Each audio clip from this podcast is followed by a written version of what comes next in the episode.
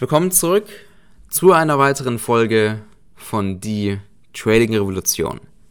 Ich möchte in dem heutigen Podcast mal mit dir über das letzte Trading-Jahr sprechen, denn für mich hat dieses Jahr 2020 nur noch zwei Trading-Tage und da will ich einfach noch mal ein bisschen über die Marktphasen sprechen, die wir dieses Jahr gesehen hatten, wie man sich da verhalten musste und was man daraus für das nächste Jahr eben mitnehmen kann. Angefangen hat das Trading ja ein bisschen volatiler als sonst. Ja, man konnte es dann auch schon gut sehen im Februar, als es dann schon so langsam losging mit den starken Bewegungen an den Märkten. Ich erinnere mich noch, da hatten wir Mastermind-Treffen, da waren wir in Düsseldorf mit unserer Mastermind, haben ein Seminar bzw. Mastermind-Treffen gemacht und da hat man es auch schon gesehen. Die Märkte haben aus dem Nichts sehr starke Bewegungen gemacht und da war uns schon klar, dass irgendwas passieren wird. Irgendwas wird da passieren. Und das war dann schon der Punkt, wo man sein Trade Management schon mal anpassen konnte, weil man wusste, wir bekommen jetzt starke Bewegungen. Das heißt, ich reagiere nicht mehr an den Liquiditätspunkten, sondern schau mal, ob ich den Markt auch mal durch die Liquiditätspunkte laufen lassen kann. Und dann ging es ja los. Im März mit dem Lockdown und die Bewegungen an den Märkten, die waren extrem stark. Also das war teilweise mit einem Trade, mit einem normalen Intraday-Trade, ja, kein großer Swing-Trade oder so, haben wir 200 Ticks verdient. Also das war wirklich Wahnsinn. Stops gehabt von circa 50 Ticks. Normalerweise ist mein Stop 15 oder 20 maximal. Also das war schon wirklich extrem, ja. Natürlich kompensiert sich das Ganze auch mit dem Take Profit, ja, denn die Tick Range, die ist viel größer geworden. Das heißt, mit einem normalen Trade sind locker mal 200 Ticks drinnen. Ich hatte in diesem Jahr auch einen Intraday-Trade mit meinem größten Stop in meiner gesamten Trading-Karriere.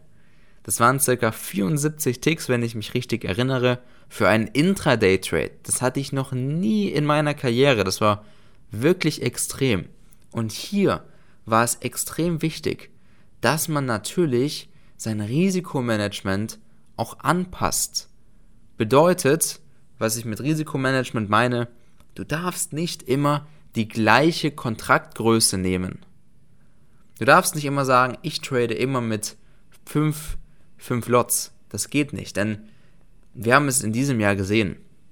Angefangen von Stop von 10, 15 Ticks, dann hoch auf 50 Ticks, dann mal normal auf 20 und jetzt zum Jahresende wieder auf 15 bis 10 Ticks mit dem Stop. Also da muss man natürlich ganz klar die Kontraktgröße immer anpassen. Wie viel riskiere ich pro Trade in Dollar? Wie viel will ich pro Trade riskieren? Und dann schaue ich, wenn du, wenn du 1000 Dollar pro Trade riskieren willst und der Stop sind 50 Ticks, dann kannst du zwei Kontrakte nehmen. Wenn der Stop aber nur 10 Ticks sind, dann nimmst du 10 Kontrakte. Ja, das heißt, das passt sich dann immer an. Das ist extrem wichtig, dass du da auch schaust und niemals mit der gleichen Kontraktgröße immer durchtradest. So, dann Volatilität ist wieder ein bisschen abgeflacht in den Sommer und das ist auch wieder etwas, was relativ klar war, dass dann im Sommer wieder die Märkte anders laufen werden. Als ja dieser Lockdown war und die Volatilität wirklich am Höchstpunkt war, da sind die Märkte ja förmlich durch die Liquiditätspunkte durchgeknallt. Ich mache das zum Beispiel gerne dass ich an den Liquiditätspunkten in den Märkten reagiere, wenn es da nicht mehr weitergeht, dass ich da Teilverkäufe mache oder ganz aussteige, ja, wenn ich das Potenzial in einem Trade nicht mehr sehe. Und während dieser Lockdown-Phase, wo die, wo die Volatilität so weit oben war, da sind die Märkte einfach da durchgeknallt. Durch die Liquiditätspunkte und da war es gar nicht nötig zu reagieren. Aber, was ganz wichtig ist, die Märkte, die haben sehr viel angetäuscht. Die sind zu den Liquiditätspunkten da mal durchgeknallt, kamen wieder runter und man dachte, okay, der kehrt jetzt um. Aber was hat er gemacht? Er ist dann weitergelaufen. So, und das ist eben etwas, wenn die Märkte volatil sind, dann machen sie so etwas.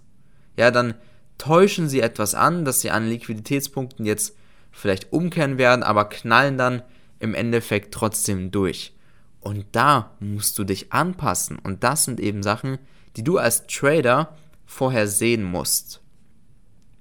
Wie gesagt, im Sommer Volatilität ist wieder abgeflacht. Da war das Spiel wieder ein bisschen anders. Was ist passiert? An den Liquiditätspunkten sind die Märkte umgekehrt. So, da darf man dann nicht sagen, oh, im März, April, da sind die Märkte da richtig durchgeknallt und extrem stark gelaufen. Die müssen das jetzt das ganze Jahr über machen. Nein, auf gar keinen Fall. Du musst dich immer wieder anpassen und im Trading mitdenken. Wir haben es dann teilweise gesehen, die Märkte waren sehr trendig, das muss man sagen, die waren extrem trendig. Im Trend ändert sich ja das Trade Management auch wieder, wenn die Märkte trendig sind. Ja, da versucht man wirklich so eine Trend Continuation zu traden, das heißt aus der Korrektur schauen, dass man da reinkommt und da wirklich mal den Trend mitnimmt, während die Märkte dann auch dann gegen Sommer, Ende des Sommers in eine Seitwärtsphase übergegangen sind, wirklich mehrere Wochen, soweit ich mich erinnern kann, sind die Märkte einfach seitwärts gelaufen und da musst du auch wieder anders handeln. In Seitwärtsphasen, da erwarten wir keine starken Trends. Denn die Wahrscheinlichkeit ist da einfach viel höher, dass die Märkte einfach in ihrer Seitwärtsrange laufen werden. Und da tradest du eben nicht ähm, mit, der in, mit, der, mit der Erwartung, dass es ein starker Trend wird, sondern da gehst du auf der anderen Seite von der Range, steigst du wieder aus. Ja, du tradest quasi die Range. Das macht man in den Range-Phasen. Man schaut extrem, was ist am gestrigen Tag passiert, wo ist der Markt gestoppt, wo ging es nicht mehr weiter, wo ist jetzt die nächste Range-Kante und so weiter. Und da wird dann die ganze Zeit in dieser Range getradet. Ja, und jetzt zum Jahresende ist es wirklich extrem. Also die Märkte die kehren an jedem Liquiditätspunkt um. Das ist wirklich wahnsinnig. Wirklich Wahnsinn. Und auch da muss man sich als Trader auch wieder anpassen. Da darf man nicht blind sein und da einfach das äh, durchlaufen lassen, sondern da muss man sich anpassen. Und die Sache, die du für das nächste Jahr mitnehmen kannst, ist klar, dass du dich anpassen sollst. Aber auf der anderen Seite ist es, dass du die Marktbewegungen, das Marktgeschehen, das Marktverhalten vorher antizipieren solltest, wenn du im Trading das volle Potenzial ausschöpfen willst. Bedeutet, stell dir mal vor, du fängst an zu traden und die Märkte jetzt im beispielsweise Jahresübergang. Im Dezember ist es so, die Märkte, die holen die Liquiditätspunkte raus, die kehren da wieder um und, und das, da musst du reagieren, musst du aussteigen. Und wenn du jetzt im Januar so beginnst und im Januar zum Beispiel in der ersten Woche auch wieder an den Liquiditätspunkten im aussteigst und dann siehst nach einer Woche, hey, die Märkte sind einfach durchgeknallt, ja, die sind einfach richtig stark gelaufen, aber ich konnte nicht alles mitnehmen. Das ist das Problem. Und dann sieht man nach der Woche, hey, ich habe da Mist gebaut, ich passe mich jetzt nächste Woche an. Ist es schön und gut, so kannst du es machen. Aber so hast du nicht das volle Potenzial ausgeschöpft. Das volle Potenzial ausschöpfen bedeutet zu antizipieren. Das heißt, im Januar, was erwarte ich da? Starke Trends. Ich erwarte höhere Volatilität, mehr Liquidität. Ich erwarte, dass die Märkte nicht mehr an den Liquiditätspunkten umkehren. Was heißt das jetzt im Umkehrschluss? Dass ich im Januar, Februar werde ich nicht an den Liquiditätspunkten reagieren, sondern ich lasse sie da einfach durchlaufen bis zu den Haupt-TPs. So schöpfe ich das volle Potenzial aus, weil es ist sehr wahrscheinlich, dass es passiert, denn es ist immer so, dass zum Jahresanfang immer frisches Geld reinkommt, frische Liquidität, da knallen die Märkte da einfach durch. Und wenn du da reagierst, tja, dann nimmst du nicht, das, da schöpfst du nicht das volle Potenzial aus. So, also wie gesagt, antizipieren. Genauso wie man es dieses Jahr immer machen musste. Wie wir es auch gemacht haben. Also wir haben schon gesehen, im Februar, da war es schon ein bisschen komisch an den Märkten. Ja, weil wir auf einmal aus dem Nichts starke Bewegungen gesehen haben, die durch alle Liquiditätspunkte durchgeknallt sind. Was haben wir gemacht? Wir haben dann nicht mehr reagiert, sondern haben das Ganze dann durchlaufen lassen.